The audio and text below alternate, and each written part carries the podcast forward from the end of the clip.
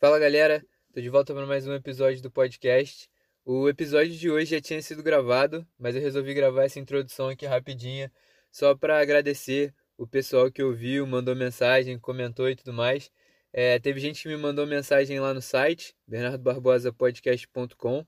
Então, se você quiser mandar uma mensagem um pouco maior e tudo mais, vá lá no site, tem uma área que você pode me escrever uma mensagem. É, eu vou ler a mensagem aqui hoje que a Camila mandou, uma amiga minha de Christchurch, tira fotos sensacionais também. Mas ela falou: adorei a ideia. E eu também tenho um lance com a escrita, o lápis não acompanha a minha mente. Ela falou também que adorou o design da página, que tá bonitão, e certamente as cores. Ela acha que o azul representa bem a Nova Zelândia. Então, se você está perguntando que site é esse, procura lá Bernardo Barbosa Podcast.com. Site bem legal que tem todas as fotos e tudo mais. Ela deu os parabéns e falou também que, como, que ficou curiosa para saber como é que foi essa travessia do Tongariro do último episódio com 11 pessoas. Falou também que não achou tão fácil e que ela até caiu uma hora lá. É, bastante gente veio falar comigo que não achou a travessia tão fácil. Então, se você já fez, não achou tão fácil também, me avisa que eu vou parar de falar que essa travessia é tão fácil assim. Queria agradecer também o, o pessoal que me mandou mensagem. Teve muita gente falando que teve dificuldade de imaginar o que eu estava descrevendo enquanto eu estava falando. Então eu vou dar, vou tentar descrever melhor nos próximos episódios e também vou dar a dica para quem está olhando as fotos no Instagram e tudo mais, vai lá no site, porque na postagem do podcast eu estou postando junto todas as fotos do podcast. Então, se você quiser dar uma olhada nas fotos, ouvir o podcast, depois voltar lá e olhar as fotos de novo, acho que vai facilitar bastante para quem está com dificuldade de imaginar o que eu estou descrevendo. Mas, ao mesmo tempo, eu vou tentar melhorar minhas descrições também. E eu queria dar um último recado aqui, que é sobre o trabalho de um amigo meu, Renan, da Imperial Detalhe, que, cara, faz um trabalho sensacional com limpeza automotiva. Então, se você quer muito ter um carro novo e não tá com dinheiro para ter um carro novo agora, por que, que você não limpa o seu carro 100% e fica com ele como se fosse novo de novo? Então vai lá, dá uma olhada no Instagram, Imperial underline detalhe, manda uma mensagem para ele, pergunta lá quais são os tipos de limpeza e tudo mais, que o trabalho do cara é excepcional. Não precisa nem falar. Vai lá no Instagram, confere as fotos, confere os highlights, dá uma olhada nos stories também, que vocês vão ver que o serviço é de qualidade. Então é isso. Um abraço e valeu. Aproveita aí o podcast que ainda é no Tongariro, mas dessa vez de um jeito bem diferente. Hello, voltei para mais um episódio do podcast e aproveitando que no último episódio eu falei do Tongariro, vou manter a história no mesmo lugar, mas dessa vez é uma história diferente. Então, naquela vez que eu fui no Tongariro, depois que eu voltei e editei as fotos e tudo mais, eu gostei muito, eu fiquei imaginando, Cara, como que deve ser esse lugar no inverno? Porque essa travessia que você faz, você pode também fazer no inverno, enquanto tá tudo cheio de neve, tudo congelado, muito diferente do que a gente viu no verão. Então eu fiquei com essa ideia na cabeça e eu falei com o Ryan, o meu amigo que foi comigo nessa aí, e a gente bolou um plano de ir fazer no inverno. A Charlotte, uma amiga nossa, também queria muito fazer essa travessia e na época ela estava indo embora da Nova Zelândia e era a única chance que a gente ia ter de fazer alguma coisa com ela, porque ela ia embora meio que no meio do inverno. E se não fosse naquele momento que a gente planejou de ir, depois ia estar tá muito no meio do inverno e ia ficar muito cheio de neve ficar mais perigoso. Então a gente fez o plano todo, fomos para o National Park, igual a gente foi da outra vez, mas dessa vez, como a gente já tinha aprendido como não fazer na vez anterior, a gente fez tudo certo. Então o plano foi de pegar o carro, eu dirigi até o início da trilha, deixei os dois no início da trilha, o Ryan e a Charlotte no início da trilha, e depois dirigi até o final da trilha, onde eu deixei o meu carro e peguei um shuttle, um transporte que me levou do final da trilha para o início da trilha novamente para encontrar eles. Então, dessa maneira, a gente faria a trilha normalmente, no nosso ritmo, e quando chegasse no final, o meu carro ia estar tá lá e a gente ia poder só pegar o carro e dirigir de volta para o hotel, né, para onde a gente tinha ficado. Então essa parte aí foi simples. É, nessa volta no shuttle do final da trilha para o começo, o pessoal que faz, a, que faz o shuttle, eles te dão as informações sobre o clima, te dão dicas sobre a travessia. Então, no dia que a gente foi, no começo da manhã, tava meio que chuviscando assim, tava chovendo bem pouquinho, o tempo tava meio nublado, mas a previsão era para o tempo abrir Então eles falaram: não se importem com o, o, clima agora, isso vai mudar ao longo do dia e mais ou menos pelo meio-dia por aí vai abrir e o, o dia vai ficar ok. Então vocês, se o tempo tivesse ruim, eles iam meio que falar pra gente não fazer e tudo mais. Então eles falaram: olha só, então como o clima tá assim, a gente aconselha vocês a irem e tudo mais, não tem problema, não tem risco. E eles falaram: o único problema, a única parte perigosa é quando você começa a descer a cratera vermelha. Lembra que da última vez eu falei que a gente teve que subir e foi bem complicado? É, dessa vez descendo, ela estava completamente coberta de neve. E nessa região, quando a neve está bem na ponta de um precipício assim, onde venta e é muito alto e tudo mais, o que acontece? O vento que bate na montanha, ele sobe do lado da montanha, assim, na face da pedra, e ele acaba batendo por baixo da neve, sabe? Então, na ponta do penhasco, a neve acaba ficando além do penhasco, sabe? Então, quando você olha, você vê a neve indo e acabando, só que na verdade, embaixo daquela neve não tem chão. Então, é muito perigoso esse tipo de lugar, porque se você quiser andar até a beirada, é, pode acontecer, e já aconteceu várias vezes, de você andar nesse pedaço onde só tem neve e a neve não aguenta seu peso e você cai e acaba caindo no penhasco. Então eles falaram, nessa, nessa área, o único problema perigoso é essa área, e eles deram a dica da gente de descer é, a cratera vermelha pelo lado esquerdo da descida, porque a parte direita é um precipício onde o vento bate, então eles falaram, vai pelo lado esquerdo, porque você consegue ver mais claramente aonde tem chão ou não. Então essa foi a única dica. Quando a gente chegou no início da trilha lá, encontrei o Ryan e eu passei essa dica para eles. E dessa vez, como era no inverno, lembra que da última vez eu falei no verão, tinha muita gente na trilha que a gente foi passando e a gente estava indo na direção oposta das pessoas? Dessa vez, como era inverno, não tinha quase ninguém. Então eu acredito que no shuttle que eu peguei tinha umas 6 ou 7 pessoas. E esse era o único shuttle do dia, entendeu? Então a gente ia ter praticamente a montanha inteira, é, a travessia inteira para 7 pessoas. Então, logo assim que a gente desceu, tinha umas duas ou três pessoas correndo a trilha. Então, quando a gente chegou, eles já saíram na frente correndo. É, acho que tinha um pessoal mais velho que ficou um pouco para trás. E eu e a Charlotte e o Ryan começamos a andar, mas não tinha ninguém em volta da gente. Então, a gente começou pelo pedaço que eu falei que, é, era o final da outra vez, lembra? Então, um pedaço que eu falei que era bem reto e meio chato, assim, foi onde a gente começou. Então, essa caminhada tava chuviscando e tudo mais. Inclusive eu fiz vários vídeos dessa travessia e coloquei no meu IGTV. Então se você quiser acompanhar o que eu tô falando e depois dar uma olhada lá no vídeo, é bem legal porque vocês vão conseguir ver cada pedacinho que a gente estava passando, né? É, e sobre as fotos eu vou explicar depois. Então, nesse comecinho era bem flat, estava chuviscando, não estava muito frio, estava frio, mas não estava muito frio. Então a gente estava ok, a gente estava com capa de chuva, a roupa a gente já sabia mais ou menos o clima. Então nesse período estava ok a gente fez esse, essa primeira parte de caminhada, que é a parte mais básica, assim, reta. É, no final dessa caminhada você pode sair para a esquerda um pouco da trilha e andar uns 300 metros assim e chegar numa cachoeira, que foi onde a gente foi da última vez. E dessa vez a gente voltou lá e foi muito interessante porque em volta da cachoeira estava tudo congelado. Então tinha bastantes daquelas estalactites, acho que é esse o nome. Na verdade eu acho que quando é de gelo é outro nome, né?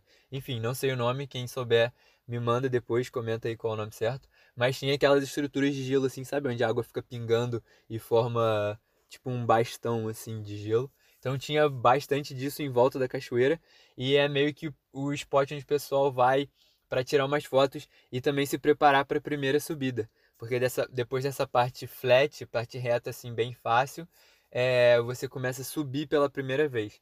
É, nessa parte flat também foi interessante porque é uma parte onde geralmente, como é reto e tem todos esses riachos e tudo mais, é uma parte onde a gente tem um pouco de lama, tem os riachozinhos e tudo mais. E foi a primeira vez onde a gente começou a ver realmente uma diferença entre a trilha no inverno e no verão, porque toda a parte que tinha lama e tinha água estava toda congelada. Então a lama quando você olhava de longe, parecia lama normal, com marca de pegada e pé afundado na lama. Só que quando você pisava, parecia tipo um concreto seco, sabe? Quando alguém pisa no concreto e fica a marca e depois seca. Então, toda a parte de lama estava duro que nem pedra. Os riachos estavam congelados por cima, mas você conseguia ver água correndo por baixo em alguns lugares. Mas foi interessante já começar a ver essa mudança na trilha bem no comecinho. Então, quando a gente chegou na cachoeira, a cachoeira estava congelada. E aí, para se preparar para a primeira subida, o que o pessoal faz é tirar Porque quando você chega de manhã, você tá frio, você vai andar nessa parte reta, você tá com toda a sua roupa, né, para se manter quente.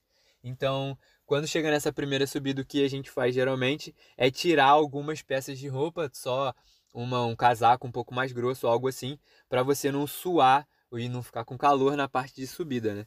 Então a gente comeu só um negocinho assim, eu tava levando umas bolinhas de proteína, sabe aqueles que é tipo um brigadeirão assim, duro, de proteína e tudo mais, coco, essas coisas. Então a gente comeu algumas dessas aí, tiramos o casaco mais pesado e começamos a subida. E aí outra parte legal também que você consegue ver, tem no vídeo isso também, é que como estava no inverno, existem muito mais placas de é, alerta, sabe? Então avisando sobre o perigo de avalanche, avisando de que se você não tem o equipamento necessário, que na nossa ocasião seria só uma bota apropriada e uma roupa de frio para você não ir, e coisas que a gente não tinha visto no verão. Mas a gente estava com tudo certo, então a gente continuou. Quando a gente começou a subir, você começa a dar a volta na montanha para entrar no vale da travessia, né? Então a subida já tem mais escadas, mais subidas assim. E foi nessa hora que começou a ventar um pouquinho e toda a água que estava na nossa roupa da caminhada lá embaixo onde eu falei que estava chuviscando congelou. Então já começou a ficar mais frio e a gente começou a ficar coberto de gelo pela primeira vez. Então a capa de chuva, a minha mochila, tudo isso ficou com uma camadinha de gelo assim por fora, sabe? E foi legal. Então a gente começou, é, a subida, né, nessa primeira subida, e aí logo assim a gente começou a ver neve pela primeira vez em volta da montanha, e na beirada, assim, da trilha, todas as plantas e a vegetação da região estavam todas congeladas, assim, cobertas de gelo mesmo. Também marquei isso no vídeo e tudo mais, e aí depois dessa subida, você entra num vale, assim, bem reto, que é bem no meio dos dois vulcões, e é onde que geralmente tem um visual bem legal, porque é a primeira vez que você consegue ver as montanhas seu redor pela primeira vez. Mas dessa vez, quando a gente chegou lá, cara, tava muito nublado. Muito nublado. Tipo, visibilidade muito curta, de tipo, sei lá, 50 metros na sua frente. É, e nessa parte da trilha, como não tem uma trilha mesmo no chão, porque é, é bem terra, assim, sabe? Então não tem vegetação para diferenciar onde, onde é trilha e onde não é você seguia por uns umas barras de metal laranja que eles vão enfincando no chão e marcando a travessia. Então a visibilidade que a gente tinha era o suficiente para ver o próximo bastão, sabe? Então você chegava num bastão, olhava para frente, via o próximo bastão, você falava, beleza, é para lá que eu vou. E a gente chegava no próximo bastão, achava o próximo e é assim que você vai fazendo a travessia dessa parte reta entre as montanhas, né? E a gente estava andando, tirando foto e tudo mais. O chão teoricamente era para ser lama, mas estava tudo congelado, então estava bem duro, assim, parecia um chão de cimento reto, assim, e em volta tudo branco. Parecia que a gente estava no meio do nada, sabe? E a gente foi andando e tudo mais. Quando chegou no final da travessia, quando a gente começou a ver que chegava perto de. que começava a segunda subida, né? Porque a, a, a trilha basicamente é assim: tem uma parte flat, uma subida, outra parte flat, uma, sub, uma outra subida bem forte, que é até o, o cume, né? O, o, a parte mais alta da travessia. E depois você desce, tem uma parte reta e depois termina de descer de novo. Então quando a gente começou a ver que dava para que ia chegar na segunda subida, a gente parou para olhar em volta e aí foi nessa hora que a gente se ligou que atrás da gente o tempo tinha aberto e a gente não tinha visto. Então eu fui filmando na minha frente assim sem ver nada e quando eu virei para trás o tempo estava aberto e dava para ver claramente a montanha do Ruaperu na minha frente, assim, que fica bem longe de onde a gente estava. Mas foi a primeira vez que a gente viu a montanha com o sol batendo, assim, ela cheia de neve, o que foi totalmente diferente do que a gente tinha visto no verão. E foi interessante o jeito que a natureza se revelou pra gente, sabe? Porque não foi tipo, ah, cheguei aqui e vi. A gente chegou e viu, deu aquela, putz, não vai dar pra ver nada, que visual merda, e andou e de repente você olha para trás e pá, tá a montanha na sua frente, sabe? Então foi um jeito bem legal de ver. E até aí tava tudo bem, tava tudo fácil, não tava frio, não tava chovendo, só tava nublado. Mas assim que a gente começou a subir, foi a hora que as coisas mudaram. Porque nessa até essa parte você tá meio que atrás da montanha em relação ao vento, sabe? Então não tava ventando e por, acho que por isso que é ali que tava tão nublado, porque as nuvens estavam meio que travadas atrás da montanha. Mas é assim que a gente começou a, a segunda subida, cara, foi quando você vai bem na crista da montanha, assim, pra chegar no, no topo. E, cara, o vento tava absurdo. O vento vem na lateral, assim, né? Porque você vai meio que andando 90 graus do vento sim. E, cara, tava ventando muito e tava muito frio. E como tudo tava congelado, e igual eu falei no começo que o vento, ele meio que bate na montanha e sobe, o vento tava jogando o gelo que tava no chão na gente, entendeu? Então, sabe quando você tá na praia e tá ventando muito e a areia da praia bate em você, tipo, bate na perna, bate no rosto e, tipo, machuca um pouquinho? Então, era isso que tava acontecendo, só que, sei lá, a menos 2 graus e o que tava batendo na gente era gelo, entendeu?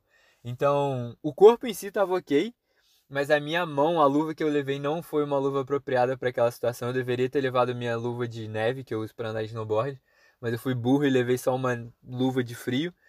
E, cara, a luva ficou úmida e congelou e esse vento, tipo, destruiu a minha mão. E eu fiquei. E foi nessa hora que começou a chover um pouquinho de novo e a água meio que. Parecia que a água estava caindo e congelando no ar, sabe? Então as gotas de chuva batiam na gente como se fosse gelo. E as que não estavam congeladas batiam na gente e congelavam na hora. Então nessa hora a gente começou a congelar. Então a minha roupa começou a congelar, o meu óculos, eu tava de óculos, o que não foi uma escolha muito boa também, congelou inteiro, porque a água estava batendo na lente do meu óculos congelando. Então eu tive que tirar o óculos porque eu não estava enxergando nada com o óculos. A minha câmera, que eu queria tirar foto e até agora eu não tinha usado porque estava muito nublado, a visibilidade muito curta. Então eu não tinha tirado fotos, congelou inteira, tudo congelou, os botões congelados, o viewfinder ali onde você olha para tirar a foto congelou. A lente, eu fui burro porque eu tirei a capinha da lente, a capinha de proteção, para tirar algumas fotos, depois não coloquei. Então a lente, o vidro da, da câmera congelou também. Então eu acabei não conseguindo tirar foto nenhuma da subida. Mas enfim, é, a gente começou a subir, o vento estava muito forte, mas alguém subiu antes da gente, eu acho que alguns dias antes da gente, e cavou umas pegadas bem profundas assim na neve, sabe? porque eu acho que se não fosse isso ia ser muito difícil de subir a primeira a segunda subida ali, porque tava bem escorregadio assim com a neve, com o vento e tudo mais. Mas como tinham essas pegadas profundas, a gente foi pisando dentro das pegadas que já tinham e foi que meio uma escadinha assim, sabe? Então a gente subiu bem devagar, com bastante calma, porque estava ventando bastante. A visibilidade ainda não estava 100%, a gente conseguia ver um pouquinho do nosso lado direito que dava para aquela planície marcada por neves que eu postei das fotos do verão, mas ainda não dava para ver muita coisa. E mas nessa hora a gente só queria chegar no topo o mais rápido possível. Então a gente continuou subindo, ventando bastante, cada vez mais congelados, o rosto congelando, a mão congelando bastante. Mas enfim, a gente conseguiu chegar no, no, no, no pico. Foi legal chegar lá em cima, mas ao mesmo tempo a gente não conseguiu ver nada. Porque quando a gente chegou lá em cima, o clima fechou de novo e, cara, de novo, visibilidade de, sei lá, 30 metros, vento muito forte, muito forte. E a gente conseguiu ver aquele pedaço onde eles falaram pra gente não andar. Dava para ver a neve e dava para ver que embaixo da neve não tinha nada. Tinha alguns buraquinhos e você conseguia ver que por baixo da neve não tinha nada, entendeu? Então era ali onde eles tinham recomendado a gente não ir, a gente conseguiu ver. Não fomos lá, obviamente. É, e foi bem interessante porque tem algumas marcações, sabe? Esses bastões que eu falei que eles usam para marcar a trilha. É, eles têm nessa subida toda e todos eles estavam praticamente com um bastão de gelo formado atrás deles em relação ao vento, sabe? Então parecia que o vento estava batendo e a água da chuva escorria para trás do bastão e congelava ali, sabe? Se você olhar no vídeo também, eu quebro um pedaço de gelo de um bastão desse e dá para ter noção de quão frio e quão forte o vento estava. Nesse lugar foi o, lugar onde estava batendo mais gelo na gente, então eu conseguia sentir muito gelo batendo em mim. A gente parou, tirou uma foto. É, eu filmei até a mão da Charlotte. A Charlotte estava com uma luva pior que a minha. Ela estava com uma luva de lã, onde a água que choveu e bateu na luva dela ficou toda congelada. Então, por fora da luva dela, tinha praticamente uma luva de gelo formada em volta dos dedos e tudo mais. Perguntei pra ela se ela tava bem, ela falou que tava ok, só tava gelada a mão, então tudo bem. A gente tirou umas fotos, a gente encontrou uma americana que trabalhava na embaixada americana em Wellington e foi para lá para fazer a travessia no inverno, que foi bem legal. A gente tirou umas fotos com ela porque o celular dela tava sem bateria, então a gente tirou as fotos e acabou mandando para ela depois. É, ela tava sozinha, mas foi interessante encontrar alguém ali assim e bater um papo. Mas a gente rapidamente já começou a descer de novo porque tava muito ruim. A esperança da descida depois do, do, do cume ali, do auge da trilha, era ver os lagos lá embaixo, aqueles lagos esmeraldas que eu falei da última vez. Você consegue ver eles lá de cima, inclusive tem uma foto da história do verão que eu postei que é exatamente essa visão de cima da descida e tem muita gente assim na minha frente descendo e você consegue ver os lagos lá embaixo. Eu queria muito ter essa visão no inverno, ver os lagos congelados e ver tudo em volta coberto de gelo, mas infelizmente não deu, porque a visibilidade ainda estava horrível quando a gente estava descendo e não deu para ver nada. Mas uma coisa interessante foi que toda essa descida que às vezes é mais complicada de descer e para subir é pior ainda, como eu falei da última vez, dessa vez estava congelada e estava coberta de neve, o que fez com que a nossa descida fosse muito mais fácil e divertida, porque a gente conseguiu descer escorregando, é, fazendo bola de neve, jogando um no outro. É, então foi bem legal e bem mais fácil do que a gente estava imaginando. A gente achou que aquela parte ali ia ser uma parte difícil e acabou sendo muito fácil. O difícil mesmo foi subir na parte anterior. Mas enfim, a gente desceu, se divertiu ali, fomos escorregando até lá embaixo. E aí quando chegou lá embaixo, a gente finalmente chegou nos lagos. É, a visibilidade ainda estava ruim, mas como a gente estava no lago, a gente conseguiu ver.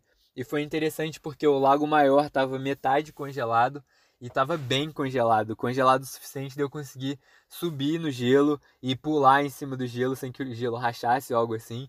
Então foi legal, foi divertido brincar ali com o pessoal e a gente ficou deslizando no gelo. Uma coisa interessante foi que o lago do lado, que é um pouco menor, ele estava completamente congelado. E como ele congelou, o nível dele diminuiu, né? Então o, gelo fica num formato meio estranho, porque parece que ele começa a congelar nas bordas, e como ele vai congelando e diminuindo, o gelo cria tipo umas caverninhas assim embaixo do gelo onde deveria ter água, mas a água acabou abaixando o nível e não está mais lá. Então foi interessante ver essas formações assim do gelo e do lago, como ele se comporta quando está congelado. É, e aí nessa hora eu tentei tirar as mesmas fotos que eu, tenta, que eu tirei no verão, mas no inverno, o que não funcionou, porque ainda tinha muita nuvem e não dava para ver direito. É, a minha câmera estava meio estranha ainda, a lente. Eu tive que tirar a proteção da lente para conseguir usar, porque a lente ainda estava congelada.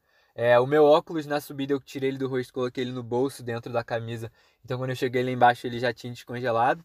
Eu consegui usar o óculos de novo, o que foi bom porque me deixou ver os detalhes, porque sem óculos eu não estava conseguindo ver muita coisa.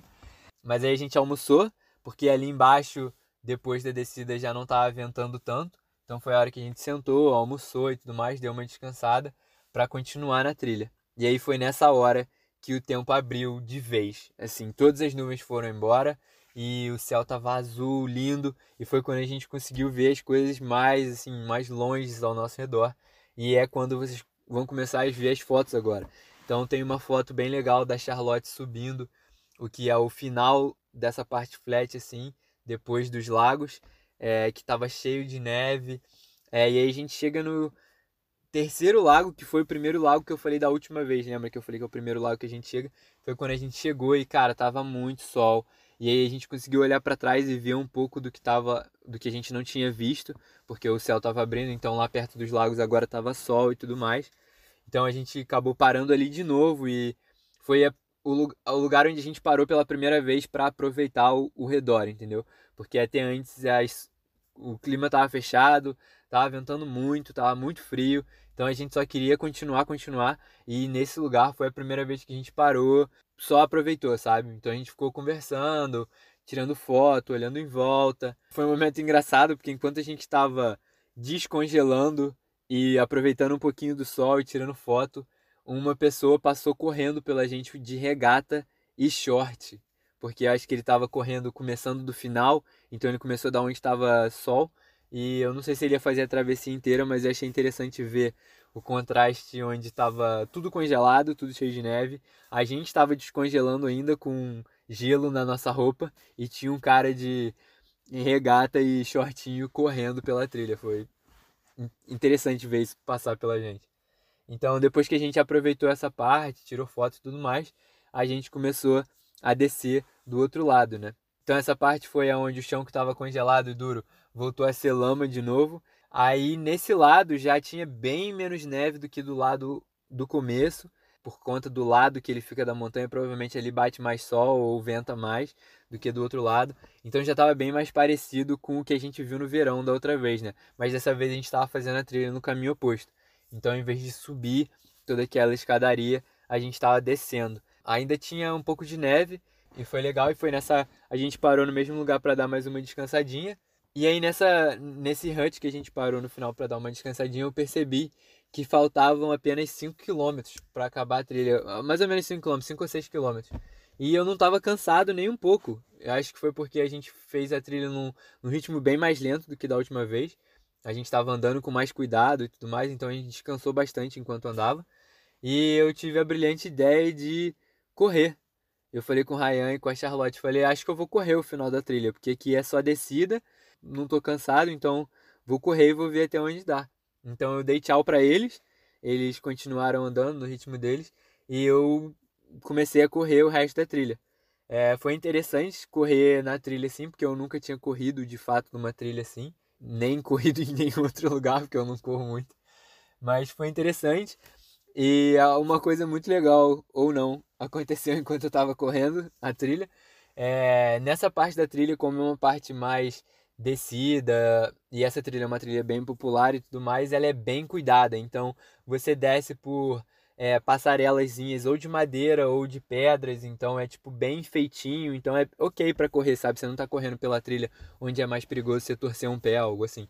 Então é, eu tava correndo, descendo a trilha normal, correndo com a mochila nas costas, quando de repente eu vi o que eu achei que deveria ser uma pedra passar por mim, assim, rolando no chão, como se tivesse caído da montanha e rolado por mim no chão.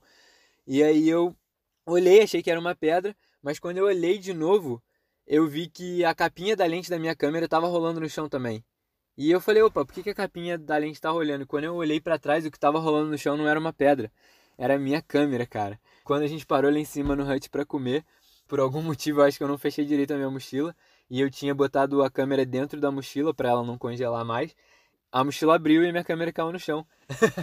é, na hora eu tomei um sustinho, mas eu tava com a câmera só com minha lente 50mm, que é uma uma lente bem curtinha e bem compacta. Então a câmera tava igual uma bolinha mesmo, sabe? Então não deu nada de errado. A câmera só caiu, rolou um pouco no chão. Eu tava usando um filtro V para proteger a lente.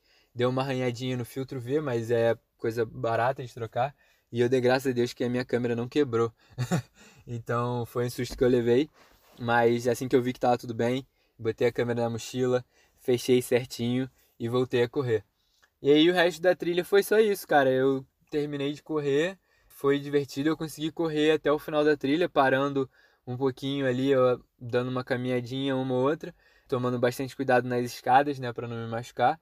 É, eu cheguei no carro bem antes deles e aí eu fiquei só lá, deitado no carro, tranquilão, esperando a galera chegar. E aí foi essa aventura. Vocês vão ver que tem bem menos fotos e é, fotos só do, fim, do, da metade da trilha para o final, mas como eu disse, tem os vídeos no meu IGTV que mostram desde o começo até o final da trilha. E foi bem legal, cara. Foi uma experiência diferente de fazer uma trilha no inverno. Foi a primeira e até hoje a única trilha que eu fiz no inverno. Eu quero fazer mais. O problema de fazer trilha no inverno é que é mais perigoso, é mais desconfortável. Eu ainda não, não fiz mais dessas aventuras, mas é algo que definitivamente eu quero fazer. É, então é isso. Me digam aí o que vocês acharam dessa história, o que vocês acharam da fo das fotos, já que dessa vez é a primeira vez que vocês vão ver essas fotos, que eu não tinha postado ainda. Então, se você for no site lá, bernardobarbosapodcast.com, todas as fotos já estão lá e as fotos no Instagram eu vou postando aos poucos para render aí uns posts durante umas, algumas semanas. Então é isso, obrigado quem ouviu. Não esquece de me dizer o que, que vocês acharam no site, no Instagram, é, e compartilhar, mandar para um amigo. E a gente se vê na próxima. Valeu!